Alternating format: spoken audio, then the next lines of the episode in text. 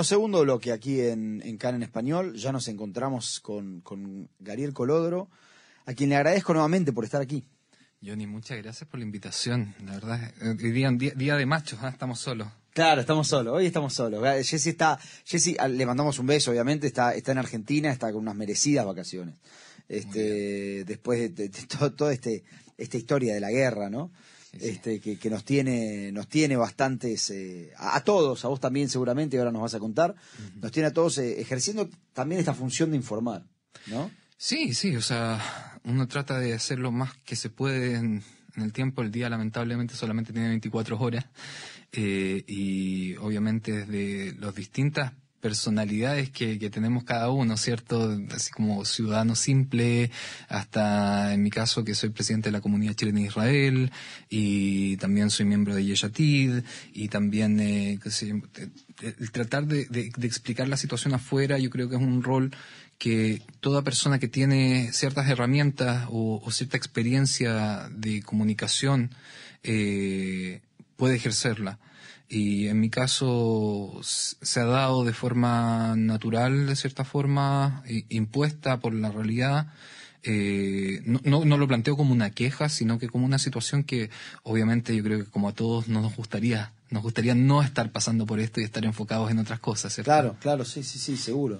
Eh, a ver, nosotros hablamos bastante con, con Gabriel porque, porque él, él es parte de Yeshatid.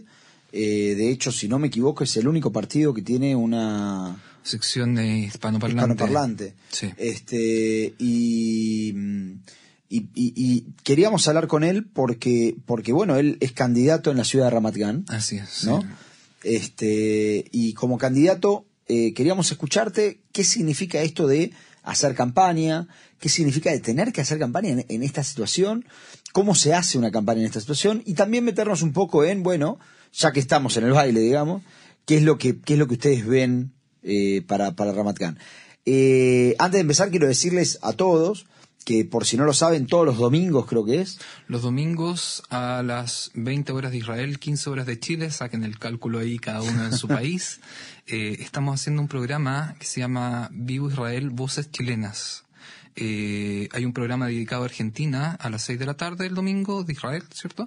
A las 8 salimos nosotros, yo y con Sivan Gobrin, a quien aprovecho de mandarle saludos, eh, donde tenemos distintos entrevistados que tienen que ver con Chile y con la situación de guerra que estamos viviendo en Israel. Eh, en distintos aspectos, desde eh, sobrevivientes, como tuvimos en el último capítulo, tuvimos a Cecilia Gallardo, que es sobreviviente eh, de Najalos, con una historia, una, historia personal bastante compleja y, y dura, y escucharla relatarla eh, en vivo, en directo, es distinto de escucharla por teléfono, la verdad.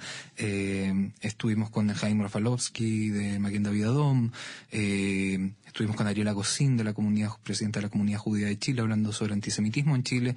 Y bueno, son distintas aristas de la guerra que hay que, hay que hablar de eso y obviamente aprovechar el micrófono ahora para recordar eh, que tenemos todavía 136 secuestrados en Gaza, de los cuales se estima que 107 aún están con vida y, y la mejor forma o la forma más práctica que cada uno de nosotros tiene de aportar en, en su retorno es hablar de ellos recordarlos en cada espacio. Por eso aprovecho ahora el micrófono de meterlo entre medio y recordar, hey, tenemos 136 secuestrados en Gaza. Exacto, es algo que no, no, nos podemos olvidar. Exacto. Este, así que todos, bueno, ahora vamos a empezar, pero todos los que, los que ven este programa y, y después quieren eh, seguir con, con estas cuestiones, los invito a, a, ver el programa de, de Gabriel. Es, es, una persona muy interesante para escuchar siempre. Esto va por mi cuenta, por lo menos. Oh. Así que, así que, este, calculo que lo van a disfrutar. Bueno, a ver, vamos a, vamos a empezar, si te parece, con, con, con un mensaje que vos me mandaste hoy. Sí del número uno de la lista? Claro, la candidatura de Yeshatid en Ramat Gan no es una candidatura a alcalde. Eh, nosotros somos una lista para la Moatza, que es el Consejo Municipal. ¿Cómo funciona en, en Ramat Gan? ¿Hay, ¿Hay, un alcalde? En todas las ciudades hay un alcalde en todas las ciudades. y hay un Consejo Municipal, que en el fondo funciona como una Knesset, como un parlamento de la ciudad. Entonces, cada decisión importante que tiene el alcalde tiene que pasar por el Consejo Municipal. Si es que el alcalde tiene, por ejemplo, una mayoría absoluta, significa que no hay ningún tipo de revisión a los proyectos, a las decisiones que se toman. Si es que el, Consejo Municipal tiene una estructura, digamos, eh, repartida, digamos, entre oposición y coalición, eh, que muchas veces trabajan en conjunto, o sea, eh, hay un tema quizás menos farandulístico farandulero que, lo que ocurre en la Knesset, digamos, donde la oposición es oposición y la coalición es coalición y, digamos, llegan a no apoyarse incluso en cosas que están de acuerdo todos, muchas veces por posiciones políticas que ocurren en todos los países, no, no seamos injustos, ocurre en todos los países. Eh, pero eh, eso ocurre a menor escala quizás eh, en los consejos municipales porque al final es un trabajo de partida que es voluntario a diferencia por lo menos en Ah, no es pago. No es pago, no es pago. Los, los consejeros municipales son voluntarios, es un trabajo voluntario que en el fondo cada candidato lo que, lo que lo hace, yo lo hago porque creo que puedo aportar en ciertas áreas específicas. O sea, mi experiencia como Lejadash, como líder comunitario en Israel, que creo que tengo bastantes cosas que decir de cómo, cómo crear un ambiente en una ciudad central en Israel que sea más hóspito para los Olim Hadashim y para los inmigrantes de, distintas, eh, de distintos lugares del mundo. Eh, y en ese sentido creo que hay, hay, bastantes cosas que cambiar, que aportar y que, que, generar. O sea, hay políticas que no se han generado en Israel eh, en la mayoría de las ciudades con respecto a los Olim Hadashim. Y desde ahí siempre hay un espacio para aportar y siempre hay un espacio para crear nuevas iniciativas que faciliten la vida quizás a quienes la tienen más difícil. Todos nosotros, sobre todo, eh, me imagino que va a estar de acuerdo conmigo que los primeros años son muy difíciles. Y Ramatián es una ciudad con muchos de primeros años. Claro, una ciudad que está al lado de Tel Aviv, donde obviamente los, el, costo de vida no es el mismo que en Tel Aviv y que está muy próxima. Entonces la gente que trabaja en la zona elige ciudades que cerca de Tel Aviv, pero quizás no en Tel Aviv. Y Ramat Gan es una de ellas. Y tiene un potencial enorme para ser una ciudad que, que acoja a los Olim Hadashim y plantee, digamos, una, una opción de vida eh, joven, eh, y para familias jóvenes sobre todo. Hay muchos espacios que pueden ser eh, aptos para la inmigración, para la absorción de una familia joven, sobre todo en, en Ramat específicamente. Y creemos que se puede avanzar mucho ahí. Y bueno, están todos los temas aparte que se, se, comparten en todas las ciudades, ¿cierto? Lo que es educación, eh, construcción de vivienda, etcétera. ¿Quién es el primero en la lista? Eh, Asaf Weiss. Asaf Weiss. y, él, y él es el que, el que mandó el mensaje este que vamos a escuchar ahora. Vamos a escuchar el mensaje de Asaf Weiss. Un, par de palabras ah, sobre Asaf. Asaf eh, vive en Ramat Gan. Eh, él fue portavoz, de, él fue el jefe de gabinete de Miki Levy de, cuando fue presidente de la, de la Knesset. en la coalición anterior, claramente. Eh, ha trabajado en distintas cosas que, de, mucha relevancia, eh, fue gerente general de Unistream, que es una organización que se dedica a eh, potenciar la periferia. y en ese sentido hay muchas cosas que él aprendió en, esa, ese cargo que se pueden aplicar y que no se están aplicando en ciudades del centro. O sea, las cosas que quizás en estas organizaciones están aplicando en la periferia israelí, ni siquiera se están aplicando en el centro del país y hay cosas que se pueden cambiar en ese sentido. Además, eh, Asaf trabajó, eh, tiene, tiene mucha experiencia en trabajo, eh, justamente temas que tienen mucho que ver conmigo, en trabajo contra el BDS, contra el BDS, eh, fue parte del Congreso eh, Judío Mundial, eh, fue asesor de Yael German cuando fue ministro de Salud, eh, trabajó en el primer boceto de la ley de subrogación en, en Israel. Él vive con, él está casado en un matrimonio homoparental, tienen dos hijas, entonces hay un tema de personal de él de la visión de Israel liberal. Y, en base al partido y la, perspectiva del partido para la ciudad de Ramat Gan es justamente esa, eh, una ciudad liberal donde todos son aceptados donde todos tienen un espacio donde eh, las diferencias quizás que hay con ciudades vecinas, ¿cierto? Que, que se encuentra entre Tel Aviv y Bnei Brak. Entonces, eh, es una especie de experimento social natural entre el liberalismo absoluto y el conservaturismo, ¿cierto?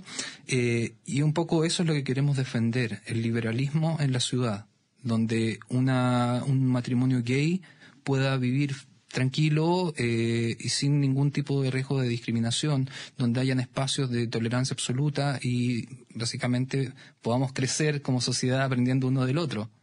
Eh, y esa es gran parte de la esencia, digamos, de la campaña. Otra cosa son las estrategias, las propuestas, ¿cierto? También podemos hablar un poquito de eso, pero eh, en la esencia es eh, resguardar el liberalismo. Ahora, todo esto que estamos hablando, quizás era mucho más fácil decirlo así antes del 7 de octubre, ¿cierto? Claro. Cuando las prioridades eran otras. Hoy día, las problemáticas siguen siendo las mismas. O sea, la sociedad israelí sí sufrió un golpe, evidentemente, pero el problema de construcción, el problema de educación sigue ahí. Y en algún momento hay que hacerse cargo de eso. Estas elecciones estaban programadas para el 30 de octubre. Para el 30 de octubre pasado, claro. El 30 de octubre del 2023. Claro. Luego se postergaron para el 30 de, De enero. enero. y ahora para el 27 de febrero. Y ya quedan para el 27 de febrero. Por ahora sí. Por ahora sí. Lo que nos obliga a hacer campaña en guerra. Pero yo creo que escuchemos el mensaje de Asaf. Vamos a tratar de, de traducirlo simultáneamente. A ver si me das una mano, Johnny. Exactamente. Y- Vamos a, vamos a escuchar el mensaje de Asaf Base y ahí, ahí, y ahí lo traducimos. הבחירות המקומיות אה, שמתרחשות ב-27 בפברואר הן בין הדרמטיות והקריטיות שהתקיימו אי פעם במדינה. אה, אלו בחירות שמתקיימות פעם בחמש שנים.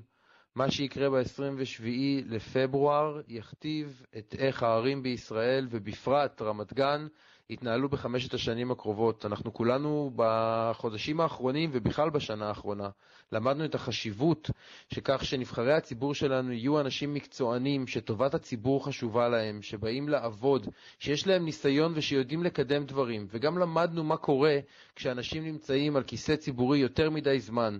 פה ברמת גן אנחנו נמצאים במציאות שבה יש לנו מועצה מאוד מאוד ותיקה. חברי מועצה שמכהנים כבר 20, 25 שנה, 30 שנה.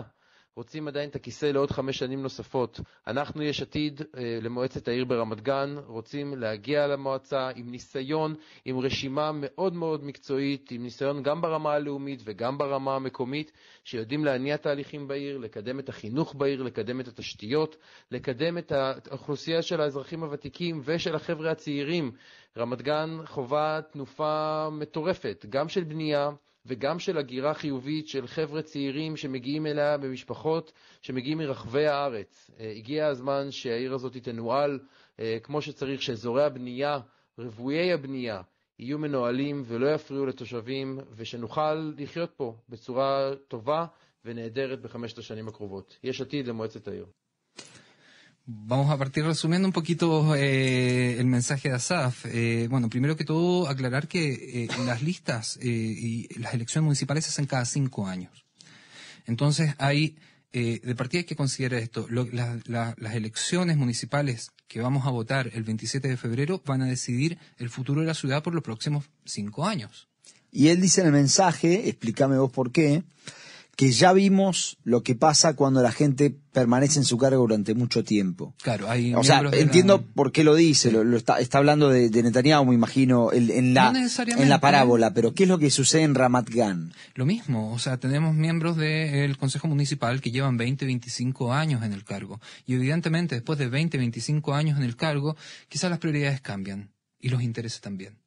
Eh, creemos que es necesario un- eh, traer, como como dice, digamos, el, el dicho no formal, sangre nueva a la Moatzá, al Consejo Municipal de Ramat Gan, eh, con gente que sea profesional, con gente que tiene eh, capacidades en distintos ámbitos. Es por eso que yo me encuentro ahí. O sea, yo voy, no voy a ir a, no, no me estoy presentando para, qué sé yo, presentar un, un tema que tiene que ver con vivienda porque no es mi expertise. Yo voy a aportar en mi área. Evidentemente tengo mucho que aprender en el tema y todos los miembros de la Moatzá tienen que aprender de distintas cosas que quizás no son su expertise.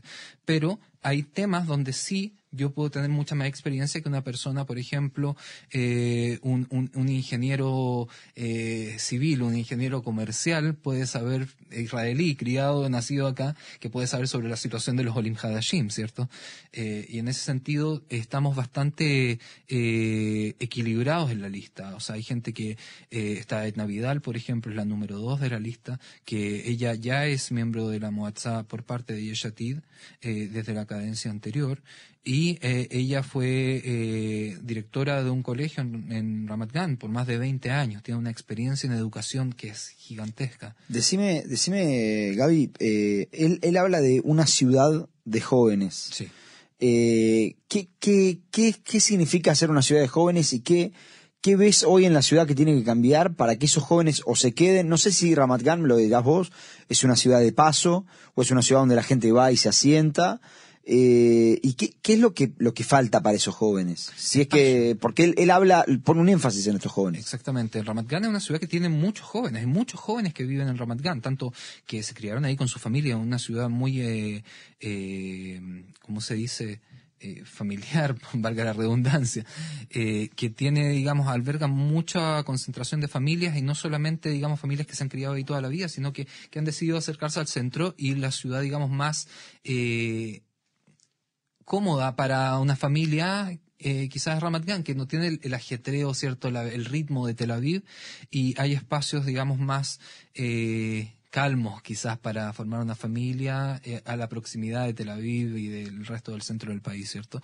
Eh, pero lo que faltan son espacios, faltan políticas eh, municipales, políticas, digamos, de la ciudad para crear estos espacios. Si vemos, por ejemplo, quizás hoy día suena hasta, me, da hasta un poco de cosa decirlo en lo, que estamos viviendo en el país, pero eh, la, vida nocturna, por ejemplo, que sigue funcionando, o sea, no vamos a mentir entre nosotros, Israel sigue funcionando a pesar de que estamos y voy a decir, voy a decir personalmente que creo que es sano también. Claro. Es sano a veces liberarse un poco, poder ir a tomar un café con un amigo, una cerveza, es, está bien. ¿eh? Claro, por ejemplo, en, lo que ocurre en Ramat Gan, que la mayoría de los espacios para juventud se encuentran en Yiva Time, no están en Ramat Gan mismo. ¿Por qué? Porque no se han creado justamente los espacios para que esto, digamos, se levante. Y eso depende de las decisiones del alcalde y el Consejo Municipal que puede proponer al alcalde distintas iniciativas para la ciudad. Y eso es uno de los focos que le estamos dando. El otro tema es de educación. O sea, hay, han habido protocolos de educación que ha sido necesario implementarlos como urgencia ahora con la guerra el sentido de eh, los lugares eh, seguros dentro de los jardines infantiles, por ejemplo, eh, que se han implementado casi como, en, tiempo récord para poder permitir la apertura de estos lugares en tiempos de guerra. la construcción, la regulación de la construcción, también es un tema. O sea, hay que entender que Ramat es una ciudad antigua. Ramat es una ciudad que a la par con Tel Aviv, estamos hablando de entre, si no me equivoco, 1922. ¿Ok? Entonces, hay que entender que las construcciones, hay mucha construcción antigua que se va renovando, pero cuando tú construyes una, un edificio de 25, 30, 40 pisos en donde había un edificio de 4, o sea, evidentemente cambia todo y hay muchas necesidades que tienen que ser, que tienen que cumplirse. Son los problemas que tiene hoy Jerusalén. Estacionamientos, colegios para los niños, por ejemplo acá en Israel, eh, por si la gente que no está viendo no lo sabe, la mayoría de los niños van a los colegios que están dentro de sus barrios, van de acuerdo, son destinados de acuerdo a eh, el lugar donde viven. Entonces, si en, una, en un barrio son edificios de cuatro pisos y en un, en un periodo de cinco o siete años surgen cinco edificios de 40 pisos o de, qué sé yo, eh, 50 departamentos, estamos hablando de un cambio de la población importante que va a afectar los establecimientos educacionales. Y eso también hay que preverlo antes de aprobar cierto tipo de construcciones. ¿Qué pasa, Gaby, con, con los Olim Hadashim? Yo conozco muchos Olim Hadashim, tengo muchos amigos que su primera ciudad después de Lulpan, digamos, después del centro de absorción, fue Ramat Gan. Particularmente por esto que vos decís, ¿no? Este, mismo quien no tenía un trabajo capaz en Tel Aviv decía, bueno, muy probablemente lo encuentre en Tel Aviv y es mejor vivir en Ramat Gan que vivir en Tel Aviv. Eh, ¿qué, qué, le falta hoy a los Olim Hadashim? Eh, ¿Y qué es lo que ustedes quieren hacer para que, para que ese sector florezca? Yo sé que es un sector muy cercano a vos, porque como yo sos Olejadash. Claro. Eh, a ver, hay, primero abrir espacio, abrir espacio donde sean los Olim los que tienen, digamos, un espacio de poder decir qué es lo que necesitamos. O sea, yo no puedo decidir por los Olim de hoy. Yo hoy salía ya hace casi 13 años casi 13 años y han cambiado muchas cosas en Israel en los últimos 13 años. Eh, uno, yo creo que hay que abrir espacios para escuchar a estos Olim Hadashim, invitarlos a, expresarse y a plantear sus dificultades, o sea, las dificultades del Ole Hadash no, no se reducen solamente al primer año en Israel. Claro. y hoy estos espacios no existen. Existe un centro de Olim en la municipalidad, pero no tiene estos objetivos aún. Aún, eso es lo que vamos a, empezar a trabajar. Eh, también crear centros de, de encuentro para Olim. Creo que es necesario que hayan espacios eh, que se propongan espacios desde la municipalidad para la reunión de los Olim Hadashim. Eh, la ayuda o el reconocimiento a los establecimientos, eh, digamos, a, los negocios de, Olim Hadashim en la ciudad. Por, mira, por lo menos en, en, en yo conozco dos restaurantes argentinos. Yo también. y son muy buenos. Conozco uno en realidad. Yo conozco dos. Están muy cerquita uno del otro. Ah, muy el otro. Eh, ambos tienen a Messi ahí pintado en la así que están todos en la son todos campeones del mundo. Todos campeones del mundo. Pero, estos son negocios armados por Olim Hadashim. Claro. Eh, y ellos también necesitan cierta, cierto apoyo, porque hay muchas cosas, digamos, no es lo mismo abrir un negocio en un país donde tú manejas 100% el idioma, donde tú manejas 100% la dinámica del país, arriesgarse a abrir un negocio en un país donde eres inmigrante y eh, tienes una dificultad enorme que es el idioma. ¿Y qué puede hacer por eso la municipalidad, digamos? Bueno, hay, hay, varias cosas que se pueden tener en, en, digamos, en consideración. Y uno de esos es la comunicación en, de las necesidades y las obligaciones de cualquier negocio eh, en, en, una ciudad cualquiera, incluyendo Ramat eh, transparentar las necesidades y la, la burocracia eh, puede ser un paso importante para incentivar muchas veces, eh, y creo que los Olim que nos están viendo van a estar de acuerdo, eh, caemos, voy a hablar en plural, caemos en muchas, eh, digamos, como, como, como, como, se dice en inglés, lost in, translation, ¿cierto? como, que, como que no entendemos qué es lo que tenemos que hacer y al final no, no, no corremos los pasos o vemos muy difícil cosas que, que no son tan difíciles y que solamente necesitas un trámite o solamente necesitas saber dónde hacer ese trámite. Eh, para poder cumplirlas y poder avanzar en, eh, en, en, este tipo de objetivos, por ejemplo. En ese sentido, yo creo que se puede avanzar en transparentar información. Al final, yo creo que ese es un punto importantísimo. O sea, evidentemente, desde la Municipalidad de Ramatgan no vamos a lograr que, por ejemplo, todo el, sistema de, eh, de, impuestos del país tenga todos sus formularios infinitos traducidos al español, pero sí eh, podemos generar algún tipo de eh, asistencia de información. Asistencia de información es algo que no le va a costar dinero a la municipalidad, o no demasiado por lo menos, y puede abrir una puerta enorme para que lleguen más OLIM, más inmigrantes a, la, ciudad, de Ramat